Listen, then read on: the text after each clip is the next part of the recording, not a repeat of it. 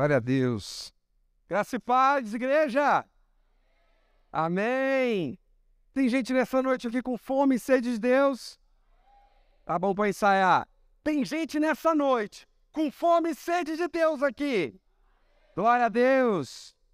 Quero aproveitar antes de começar, queria te convidar. Ó, tem um monte de lugar aqui na frente. Todo mundo que está sentado lá atrás, se quiser vir para cá, senta aqui pertinho da gente. A gente está mais próximo, pode ficar à vontade. Pode sair do seu lugar, tem lugar aqui no cantinho ali do lado da Jaque, do lado ali da pastora, aqui na frente, tá? Fique à vontade. Bom, eu sou o Quento, para quem não me conhece, sou lá da Lagoinha Brasília Capital, que é a nossa sede regional, e sou líder do Legacy lá. Tem gente do Legacy aqui, cadê? Boa! Nós lideramos o Legacy lá, eu e Jaque, minha esposa, que está aqui maravilhosa. Fique de pé, meu amor, por favor. Lindíssima. Ela já está de pé, viu, gente? Pode sentar, meu. É porque a Jaque é mulher de oração, tá? E ela sempre orou falando assim: que o Senhor cresça e eu diminua. Que o Senhor cresça e eu diminua. Essa oração tem certeza Jesus ouviu. Agora deixa eu falar um negócio para vocês. Pequenininha desse jeito, mas é gigante no Senhor. O Senhor tem usado essa mulher poderosamente e nós temos visto a mão do Senhor sobre nós através da vida dela. Eu a amo demais, sou apaixonado, sou suspeito para falar. Mas os meninos lá no Legs têm visto quanto o Senhor tem usado ela pequenininha desse jeito. Imagina se tivesse alguns centímetros a mais. Mas ela é uma bênção, é uma gigante no Senhor e tem uma história incrível. Quem depois quiser ver a história da Jaque na internet, muitas mulheres têm acompanhado ela nós enfrentamos uma batalha contra o câncer, já que descobriu há dois anos atrás que estava com câncer de mama. Começou todo um processo no Senhor. Isso trouxe para ela vitória e autoridade. E hoje, mulheres do Brasil inteiro são ministrados, ministradas através daquilo que o Senhor entregou para ela. Amém? Não só a cura, mas a autoridade sobre aquilo que ela venceu. Deixa eu te falar, a área que você mais tem dificuldade é nela que o Senhor vai te usar. É nela que o Senhor vai levantar ministério para que você seja instrumento do Senhor para alcançar outras vidas. Amém? Bom, nós somos lá da Lagoinha Brasília Capital, a gente cuida dos jovens e Deus tem feito coisas incríveis. E eu fiquei muito feliz quando o pastor Damioso nos convidou para ministrar a conferência. Eu falei, uau, que privilégio, muito obrigado, pastor. Para nós é uma honra poder vocês aqui compartilhar daquilo que a gente tem recebido do Senhor. E vai ser uma noite poderosa, amém? Glória a Deus. Deixa eu pegar aqui. Agora foi. Bom, estamos começando a nossa conferência do Espírito Santo e nessa noite, sexta-feira, nós falaremos sobre o encontro. Repita comigo: o encontro. Tudo começa na, na, no final de semana que nós celebramos a morte e a ressurreição de Jesus com o encontro. E nessa noite, Jesus marcou o encontro com você. Ele te trouxe aqui nesse lugar não simplesmente para ver uma conferência, não para assistir um culto. Você veio nesse lugar para ser parte do culto, para cultuar o Senhor nesse lugar e para ter a sua vida transformada. Você que quer sair daquela porta diferente do como você entrou, eu quero que você tenha um glória a Deus bem forte. Aleluia! E eu também, glória a Deus, também quero ser transformado pelo Senhor. Essa palavra que o Senhor trouxe ao meu coração falou muito forte comigo e a minha expectativa é que Deus transforme verdadeiramente a sua história. Deixa eu te falar algo: não há ninguém que tenha um encontro com Jesus e que não tenha sua rota transformada. Todas as pessoas que se encontram com Jesus mudam o destino, mudam a rota, mudam o ponto final da sua trajetória. Porque a partir do momento que você tem um encontro com Jesus, o seu propósito é ativado, a sua vida é transformada, a sua perspectiva de vida muda, e é isso que nós vamos ver nessa noite, amém? Quem tiver com a Bíblia aí, eu queria que você abrisse, por favor, em Marcos capítulo 8. A gente vai ler a partir do versículo 22. Poucas pessoas na Bíblia tiveram a oportunidade de se encontrarem pessoalmente com Jesus. E quando eu digo pessoalmente, é a sós com Jesus. E eu quero falar sobre encontro íntimo, encontro pessoal. Eu não quero falar de Jesus atendendo as multidões, mas eu quero falar aqui de Jesus se encontrando pessoalmente com algumas pessoas, amém? O encontro com Jesus muda tudo. E nós veremos três impressionantes encontros que a Bíblia conta que Jesus teve e que transformou a vida das pessoas que tiveram o privilégio de se encontrar pessoalmente, intimamente com Ele. A nossa vantagem é que hoje nós podemos, em espírito, nos encontrar intimamente e pessoalmente com Jesus. E Ele te trouxe nesse lugar porque Ele quer ter esse encontro com você. Amém? Amém? Glória a Deus. Vocês vão me ajudar a pregar, beleza? Eu vou pregando, vou perguntando amém para ver se vocês estão dormindo. Se vocês estiverem meio devagar, eu peço para todo mundo ficar em pé, a gente dá uma esticada, depois a gente senta de novo. Amém? Amém. Amém? Ó, é isso aí. Vocês entenderam agora. Toda vez que eu pedir um amém, você vai dar um amém bem forte para você dizer, ó, eu tô acordado, hein? Tô prestando atenção. Marcos capítulo 8, vamos ler do versículo 22 ao 26. Vou ler aqui, ó, no telão. Então chegaram a Betsaida e lhe trouxeram um cego e pediram a Jesus que tocasse nele. Jesus, tomando o cego pela mão, levou para fora da aldeia.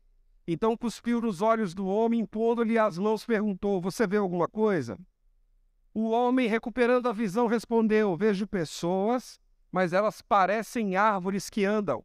Então Jesus novamente pôs a mão sobre os olhos dele, e o homem, passando a ver claramente, ficou restabelecido e distinguia tudo de modo perfeito.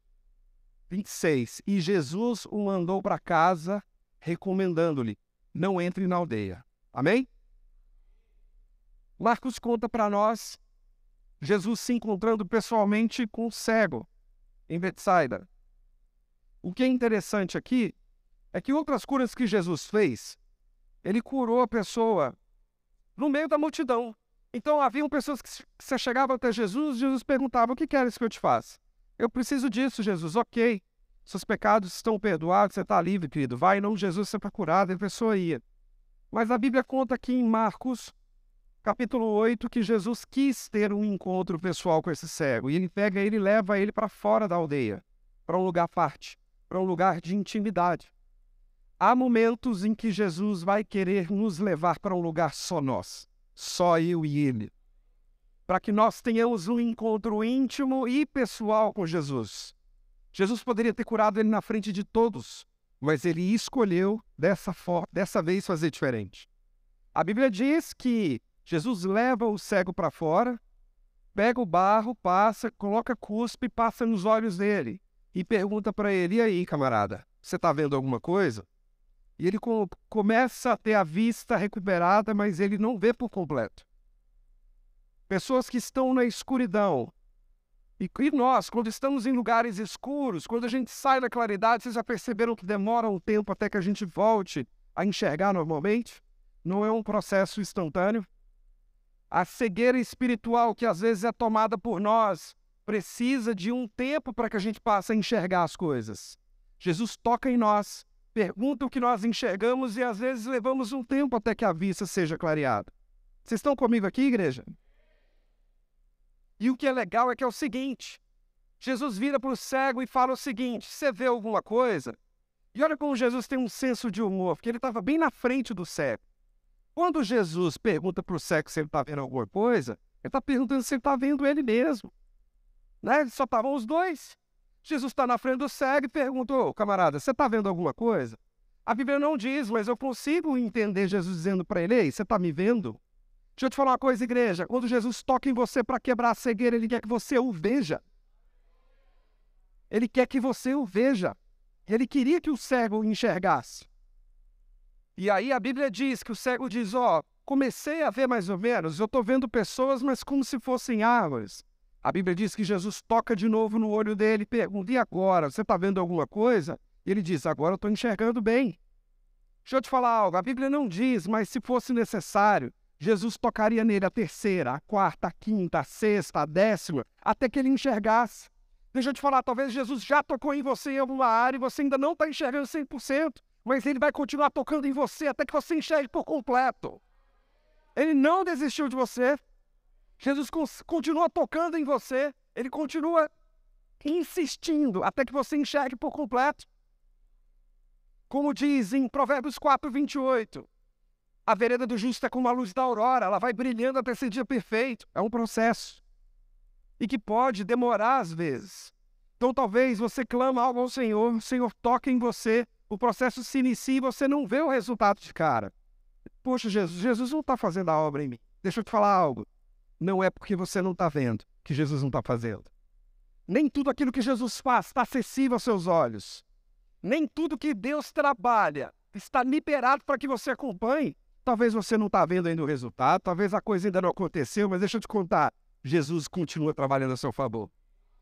E ele vai tocar em você e em mim quantas vezes forem necessários, até que a gente enxerga por completo. Enxergamos por completo, amém? Outra coisa que é interessante nesse caso é que Jesus pega o cego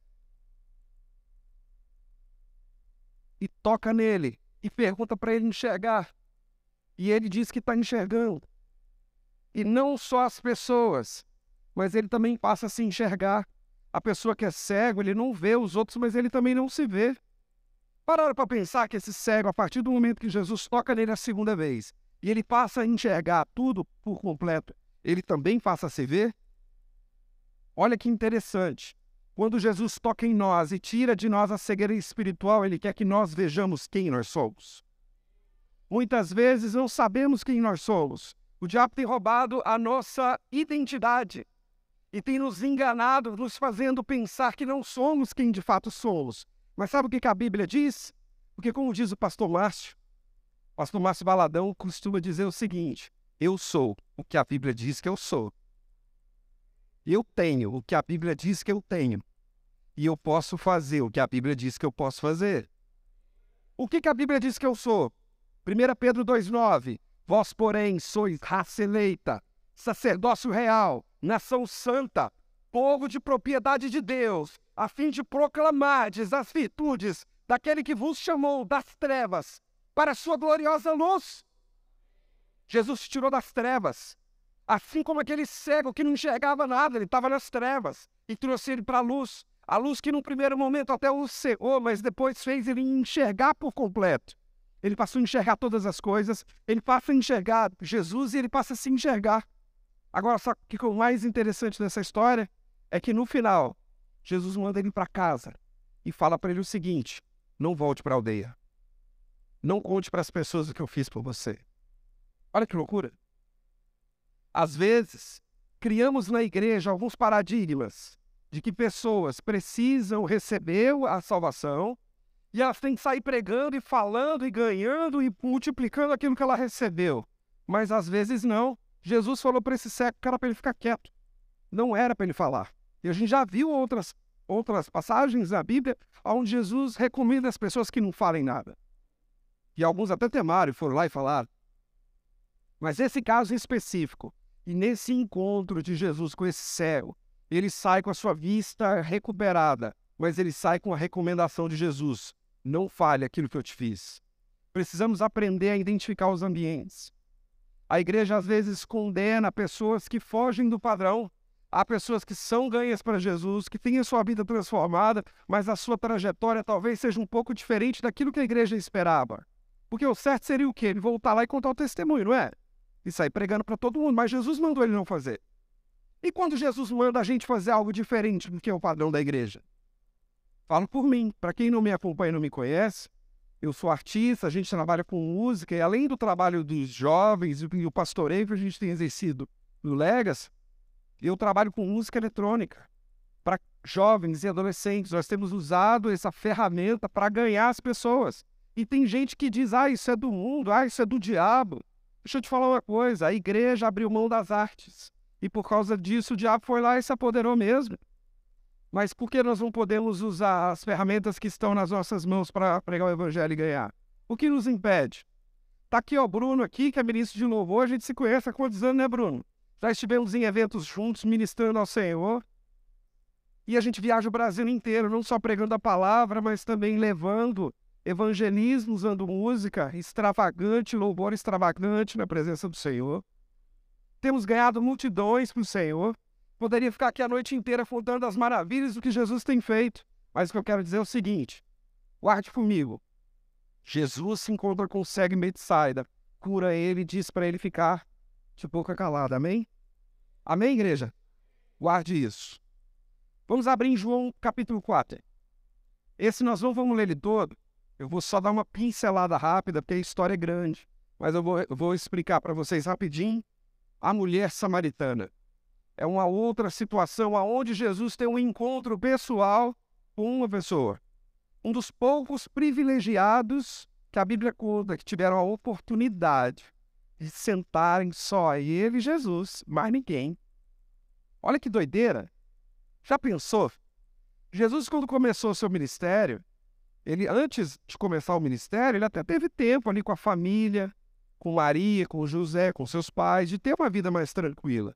Mas a partir do momento que Jesus volta do deserto, após ser tentado, inicia seu ministério e os milagres começam a acontecer, a fama de Jesus corre na região toda, né? E todo mundo quer estar perto de Jesus. A Bíblia diz que multidões vinham em cima de Jesus. Imagine, no meio disso tudo, Jesus arrumou um jeito de se encontrar só com você, no meio daquela multidão de gente. O que é legal é que hoje Jesus continua fazendo isso. Hoje o véu se rasgou, não há mais distância entre nós e o Espírito Santo de Deus. Através dele nós podemos nos conectar com Jesus diariamente, intimamente, só eu e ele, só você e ele. Amém? João 4, nós vamos ler do versículo.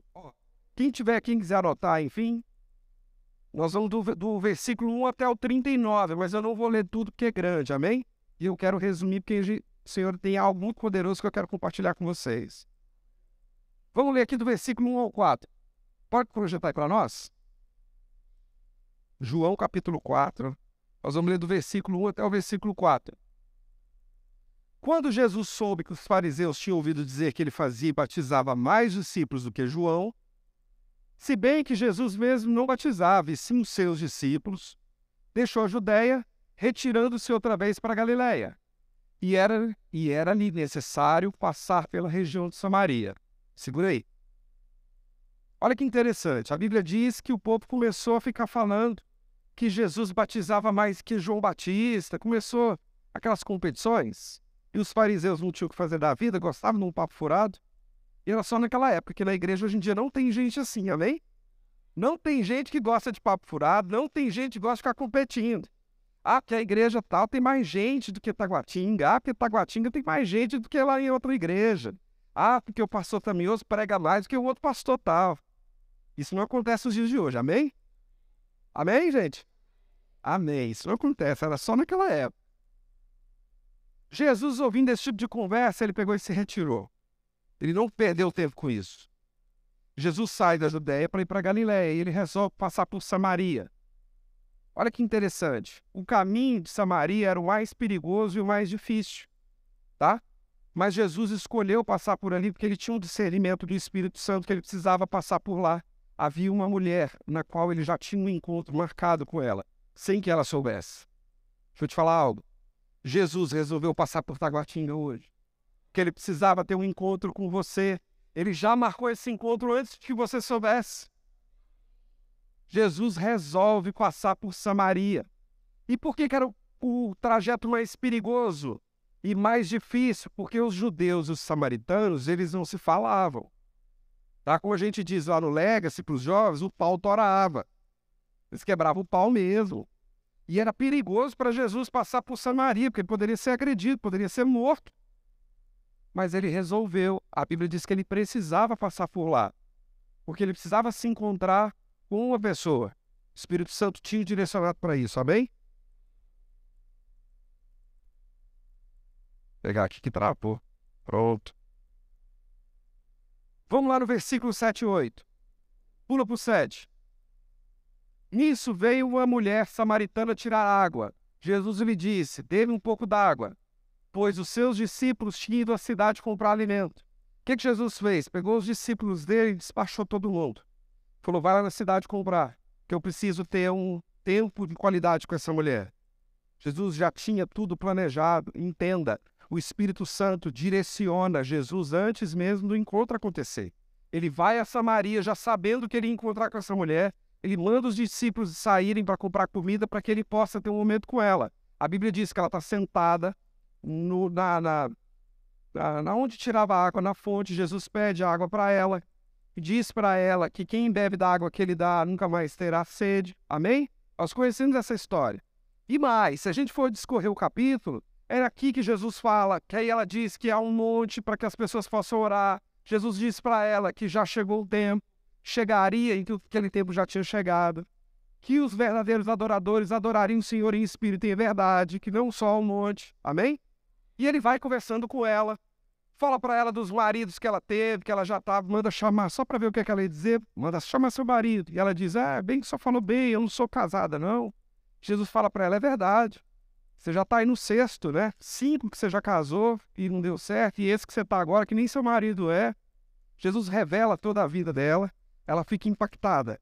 E aí a gente pula lá para o versículo 28. 28. Quanto a mulher deixou o cântaro e foi à cidade e disse ao povo: 29. Venham comigo e vejam um homem que me disse tudo que eu já fiz. Não seria ele por acaso Cristo? Pode ficar aí. Essa mulher tem um, um encontro, um impacto tão grande que ela vai para Samaria ela sai pregando para todo mundo.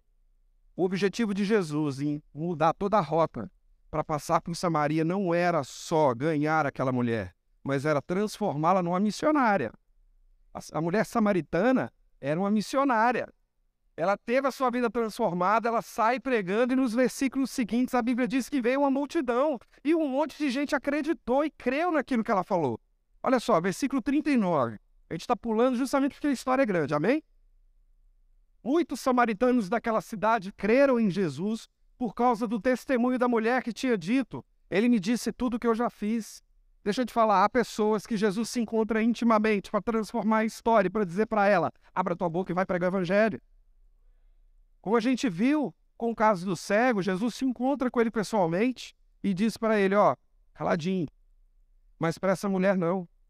Há no nosso meio pessoas aqui que Jesus tem encontrado e sim, que deseja se encontrar novamente nessa noite, para que você abra sua boca e saia pregando tudo aquilo que ele já falou a seu respeito, tudo aquilo que ele já transformou da sua história, tudo aquilo que ele fez e fará em você.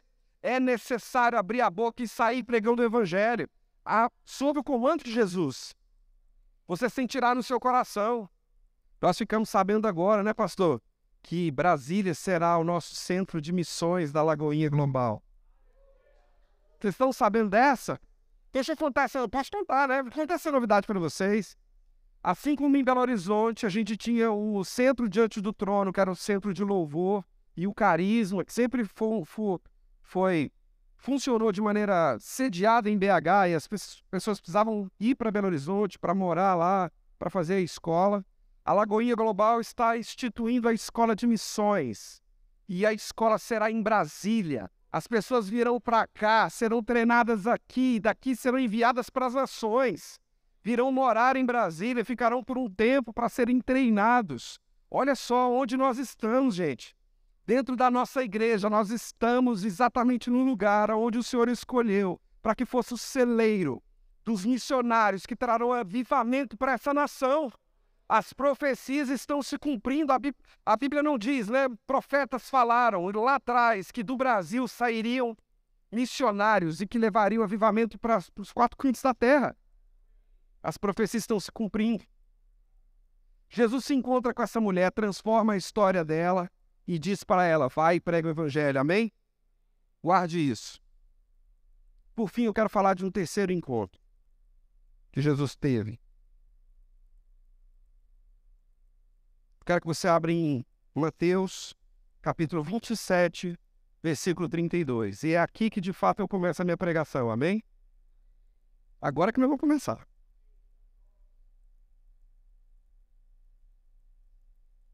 Quem tiver com a Bíblia, eu vou esperar você abrir. Mateus, capítulo 27, versículo 32. E eu quero falar sobre um terceiro e último, hoje, um terceiro e último encontro que Jesus teve pessoalmente com uma pessoa. E é aqui que eu quero me atentar. Que achou? Diga amém. Ao saírem, encontraram um sirineu chamado Simão, a quem obrigaram a carregar a cruz de Jesus. Pode ficar lá. É isso. Olha que doideira. A Bíblia conta a história de um homem chamado Simão.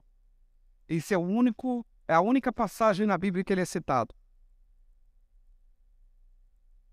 Ele estava passando e a Bíblia diz que obrigaram em Mateus, obrigaram a carregar a cruz de Jesus.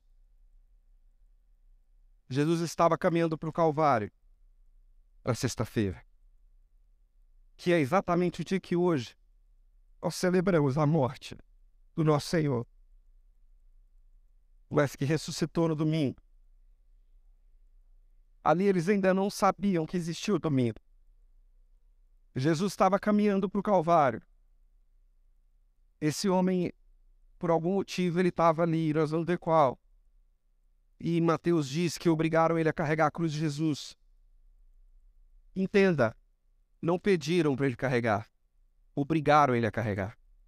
É o que a Bíblia fala. Ele não fez porque ele quis, ele fez porque ele foi obrigado.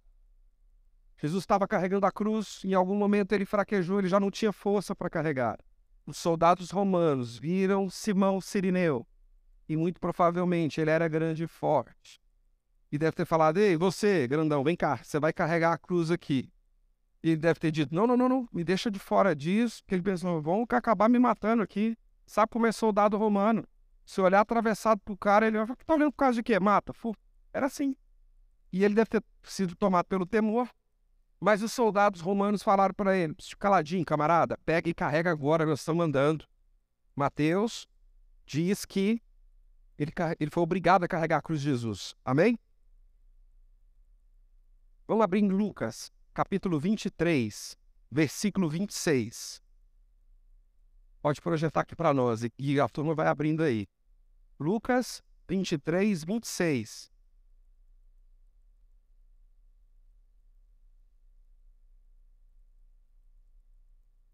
Quem achou, diga amém. Enquanto conduziam, aqui está falando de Jesus, enquanto conduziam, eles agarraram um sirineu chamado Simão, que vinha do campo, e puseram-lhe a cruz sobre os ombros para que levasse após Jesus. Temos uma segunda informação sobre Simão aqui. Na primeira é que ele era sirineu, Simão Sirineu. E na segunda é que ele vinha do campo. Amém? Simão era chamado Sirineu, que ele era de Cirene, que era uma região e que era uma região de campo. Se a gente for olhar um pouquinho para trás, devido à perseguição, houve a diáspora judaica e os judeus se separaram. E em Cirene se formou uma comunidade judaica, ok? E Simão morava nessa comunidade judaica, em Cirene, por isso ele era sirineu. E aí ele vai para Jerusalém para quê? Para comemorar a Páscoa. Ele era judeu, junto à comunidade judaica em Cirene. Nós estávamos no período da Páscoa, ok? Jesus é crucificado, morto, sepultado e ressuscita no período da Páscoa. Jerusalém estava lotada de gente. Então, quando a gente vê aqueles filmes da Paixão de Cristo, Jesus carregando, e aquele monte de gente e tal, vocês já pararam para se perguntar por que, que a cidade estava cheia? Jerusalém estava cheia por causa da Páscoa. Os judeus vinham de todos os lugares para comemorar a Páscoa ali. E ele estava junto com essa turma. E foi nessa que viram ele. Uma coisa que é interessante é que é o seguinte: Cirene é uma cidade que fica ao norte da África, aonde hoje fica a Líbia. Então ele era um cara grande, forte, provavelmente poderia ser um cara negro, negão grandão, fortão, parecendo um armário. Jesus fraquejando com a cruz, olharam, viram aquele cara grandão e falou: Você, camarada, carrega aqui agora. Agarraram ele na marra. É o que diz já aqui em Lucas. E que ele era do campo. Tem duas informações sobre ele. Então, a primeira que fala no primeiro versículo que ele era de Cirene, que era a região, e a segunda, agora que ele era do campo. Amém? Agora vamos abrir Marcos, capítulo 15, versículo 21. Marcos 11, 21. Quem achou, diga amém. E obrigaram Simão Sirineu, que passava vindo do campo. Está vendo que estão confirmando agora as informações se repetindo? A primeira que a gente viu, Simão Sirineu, no segundo versículo, que passava vindo do campo. Agora vem uma informação nova aqui. Pai de Alexandre e Rufo. a carregar a cruz de Jesus. Olha que interessante, esse cara só é citado na Bíblia aqui. Mas se ele é citado na Bíblia porque ele teve relevância. E se os filhos dele, Alexandre e Rufo, são citados na Bíblia, é porque deve ter alguma coisa aí. Amém? Quando eu comecei a pesquisar a história desse homem, eu fiquei impressionado porque era um versículo tão pequeno, só dizendo que ele carregou a cruz. E aí, quando eu vi depois se repetir e começou a juntar as informações, quando eu vi pai de Alexandre Rufo, eu falei, Senhor, o que há aqui? E é aqui que eu quero falar com vocês. Era sexta-feira, para a morte de Jesus. Como o pastor Tamilus falou no Brasil, nós falamos de Sexta-feira Santa, ou Sexta-feira da Paixão, da Paixão de Cristo. A sexta-feira na qual Jesus entregou a sua vida por amor a mim e a você. Na sexta-feira que Jesus se entregou no madeiro e morreu carregando sobre si os nossos pecados, as nossas dores, as nossas enfermidades, como dizia Isaías, não havia formosura sobre ele. O castigo que nos traz a paz estava sobre ele, sobre as suas pisaduras nós fomos sarados. Foi esse o dia que Simão encontrou com Jesus. Olha que interessante, ele não foi para um lugar à parte, mas ele pegou a cruz de Jesus para carregar e ele viu Jesus. A Bíblia não fala, mas eu tenho certeza que ele olhou para Jesus.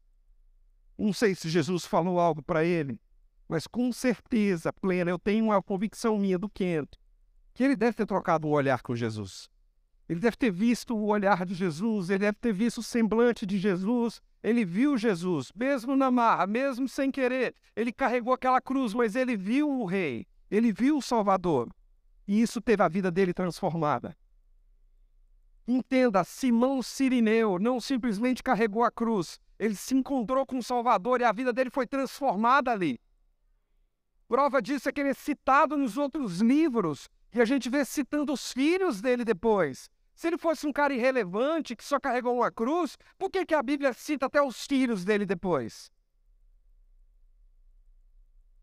Tempos depois, os filhos de Simão eram conhecidos da igreja.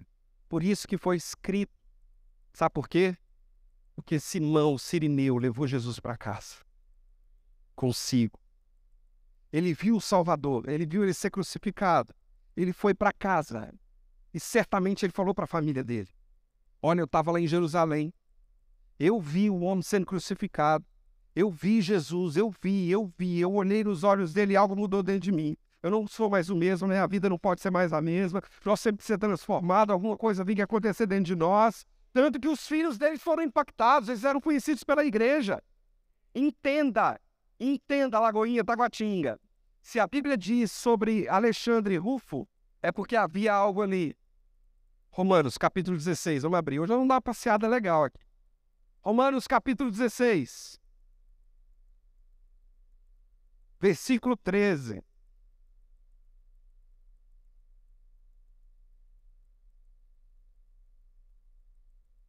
Quem, quem achou, diga amém. Romanos capítulo 16, versículo 13.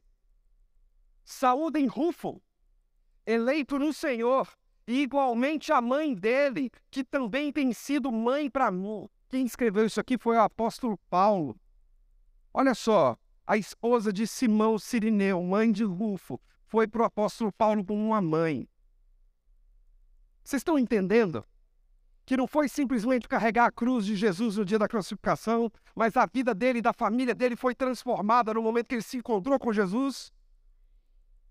Esse homem tem um encontro rápido. A Bíblia cita só um versículo sobre um ponto muito pequeno, mas isso gera um impacto na igreja primitiva como um todo, ao ponto do apóstolo Paulo dizer: saúdem Rufo, mandando um recado para Rufo e para a mãe dele, dizendo que é como uma mãe para o apóstolo Paulo. Muito provavelmente, nas viagens de Paulo, as viagens missionárias é onde Paulo ia implantando a igreja, muito provavelmente a mãe de Rufo, mulher de Simão, cuidou do apóstolo Paulo, porque quem é para nós como uma mãe é quem cuida de nós.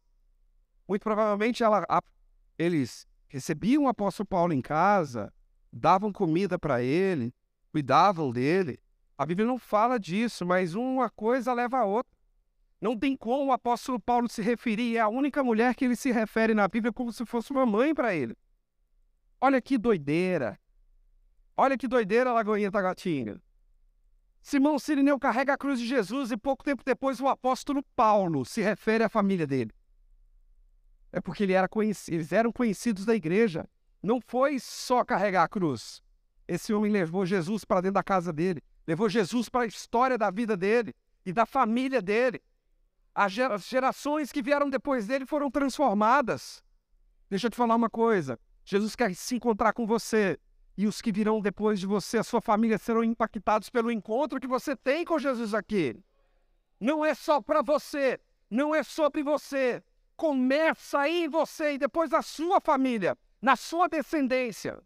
Em nome de Jesus, como profeta dessa casa nessa noite, eu declaro: você e a sua casa servirá ao Senhor. Os seus filhos serão reconhecidos pela igreja. Os seus netos contarão a história sua. Os seus bisnetos dirão aquilo que Jesus fez através de você. Se você crê, pelo amor de Deus, eu quero que você dê um glória a Deus.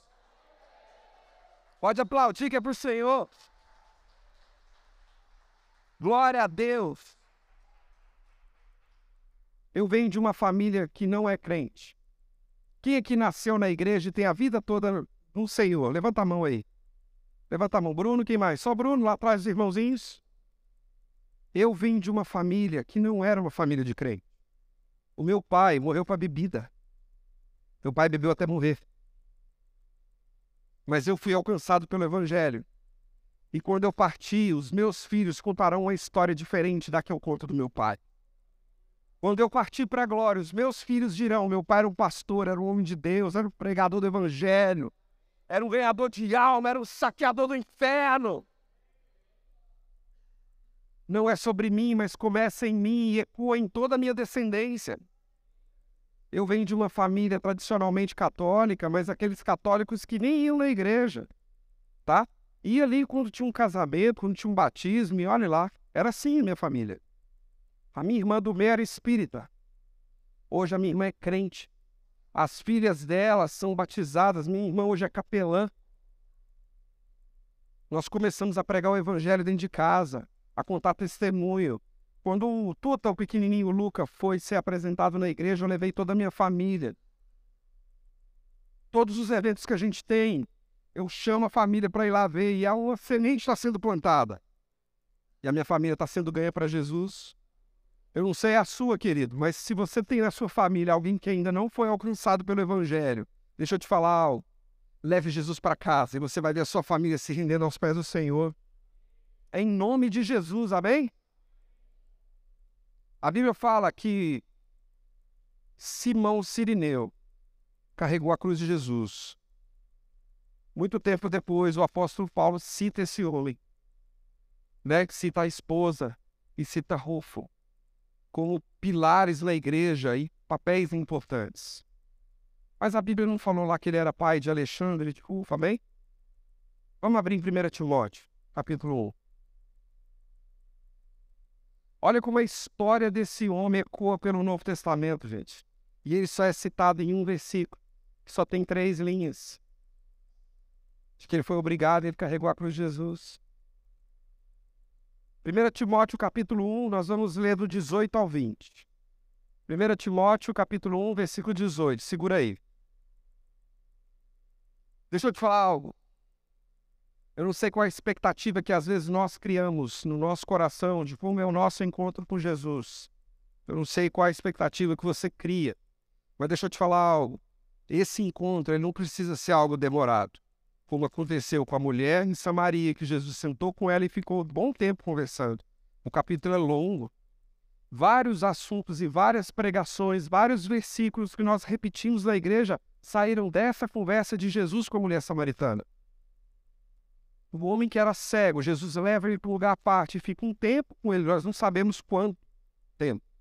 Mas Jesus toca nele, toca de novo, e há um momento ali de qualidade.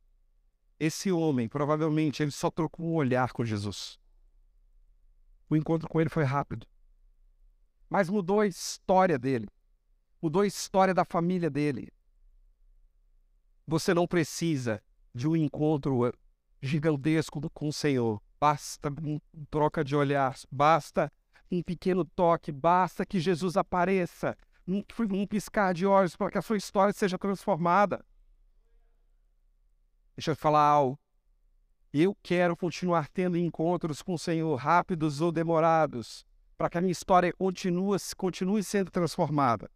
Como eu falei, Provérbios 4, 28, a vereda do justo é como a luz da aurora. E a luz da aurora, pessoal, é quando o dia está nascendo. O sol vai brilhando, brilhando, brilhando, até ser dia perfeito. Quando nós somos ganhos para o Evangelho, muitos de nós, às vezes, temos uma transformação imediata. Alguns de nós começamos a um processo de transformação. Talvez a sua vida ainda precise coisas que Jesus ainda precisa tocar para abrir a cegueira. Talvez em outras coisas, Jesus ainda precisa que você experimente da água que ele tem para te dar. Talvez em outros momentos, Jesus só precisa aparecer rapidinho e te dar uma olhada para que a sua vida seja transformada. Amém?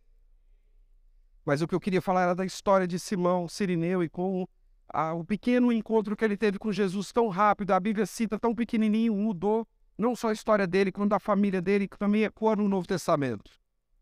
1 Timóteo 1,18 Esta é a admoestação que faço a você, meu filho Timóteo. Aqui é o apóstolo Paulo escrevendo a carta a Timóteo. Amém?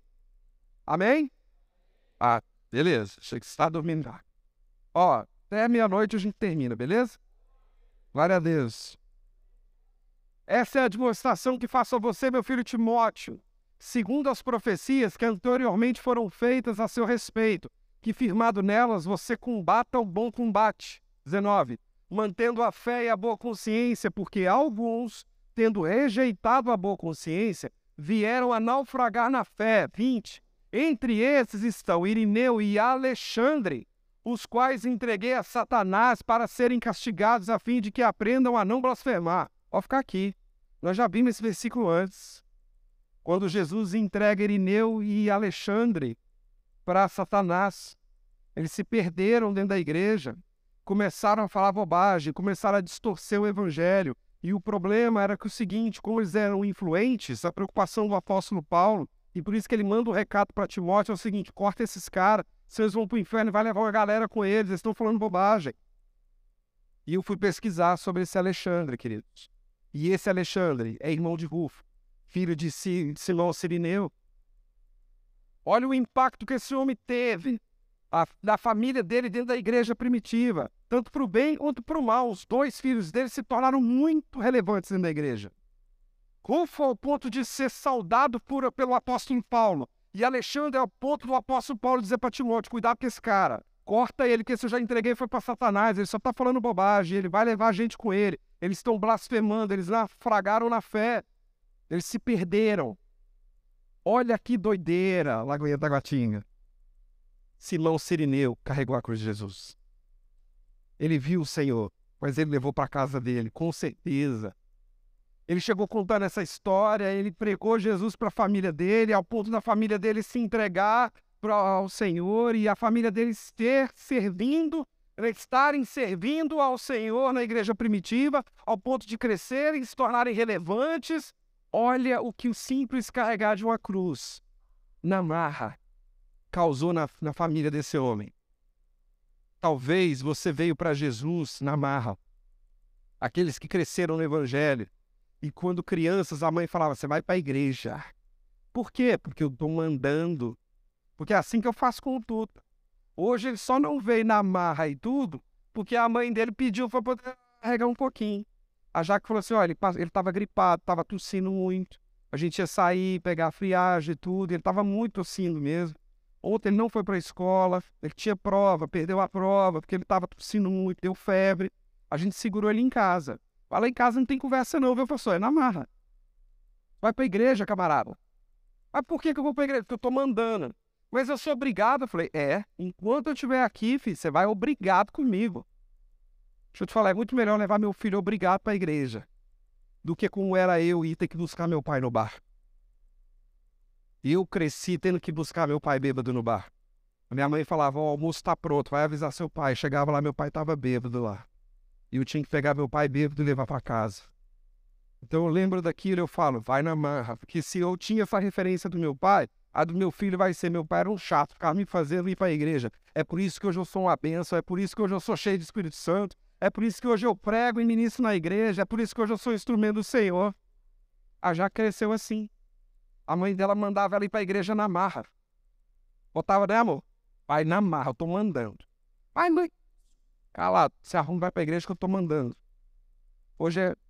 Um, diz, né, amor? Foi bênção, não foi? Nós não sabemos em que situação essa família veio, mas com certeza ele trouxe Jesus para junto. E o impacto que essa família trouxe para a igreja primitiva começou pelo simples fato de um versículo de três frases que diz: E Simão Sirineu foi obrigado a carregar a cruz de Jesus.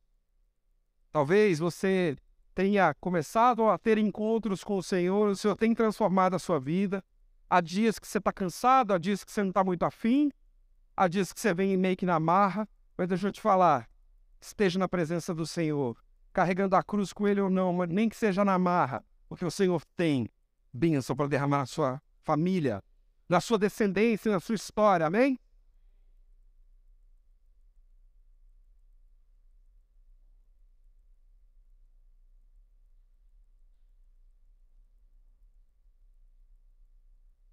Simão se encontra com Jesus, tem sua vida transformada, e isso gera impacto na família, na igreja e na eternidade, porque até hoje a história dele é contada.